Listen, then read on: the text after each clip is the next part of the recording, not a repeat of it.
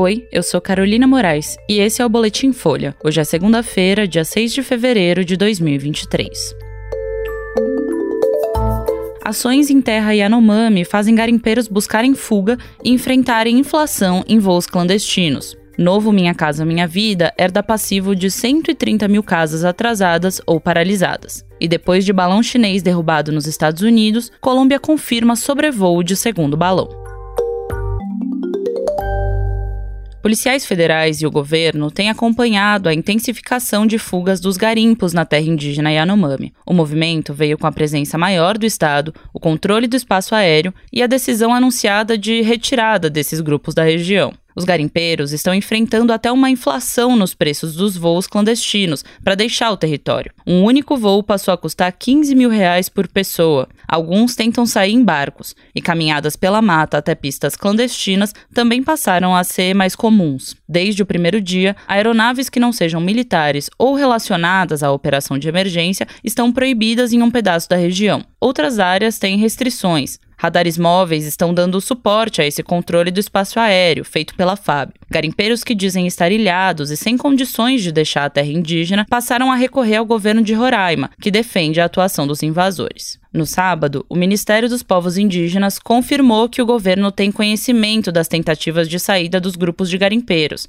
A ministra Sônia Guajajara disse que é bom que eles saiam, já que a retirada de 20 mil garimpeiros levaria tempo. E na sexta-feira, a Defensoria Pública da União encaminhou ao governo um ofício em que critica a demora em enviar aviões e pessoal para ajudar a controlar a crise dos Yanomamis. A Defensoria pediu que sejam apresentadas até essa segunda-feira respostas e medidas concretas para o reforço operacional. A Defensoria avalia que, por causa da omissão estrutural do governo Bolsonaro, a gestão atual não tem adotado providências com a celeridade que a crise exige.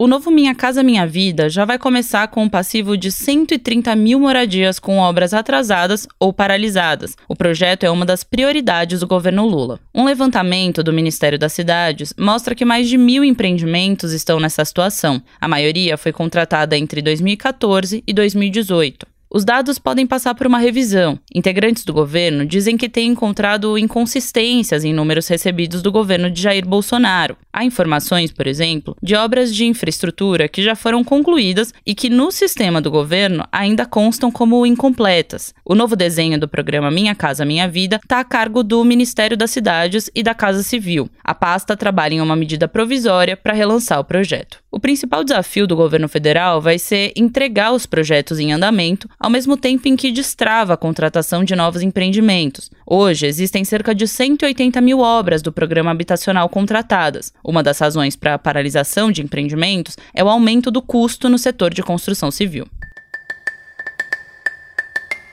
E o governo da Colômbia confirmou ontem que um balão foi visto passando pelo país. A informação de que um objeto sobrevoava a América Latina tinha sido dada pelos Estados Unidos, que derrubou no sábado um balão chinês que estava na Carolina do Sul. A descoberta do primeiro balão no espaço aéreo americano aumentou as tensões entre os Estados Unidos e a China. Washington afirma que o objeto é um instrumento de espionagem e Pequim diz ser um equipamento de pesquisas meteorológicas que saiu da rota. Analistas veem na história uma provocação política e as consequências da derrubada no atual contexto diplomático ainda são incertas. A história fez o governo americano adiar a visita do secretário de Estado, Anthony Blinken, ao líder chinês Xi Jinping em Pequim. Na manhã de ontem, a China expressou insatisfação com o uso da força americana e disse que avisou várias vezes que a presença do balão no espaço aéreo americano era acidental. A Força Aérea Colombiana disse que o segundo balão foi identificado na manhã de sexta-feira. A localização do equipamento não foi detalhada e, a princípio, ele não se dirigia ao território americano.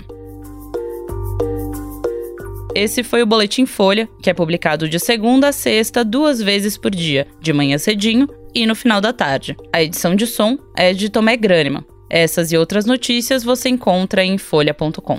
Até mais.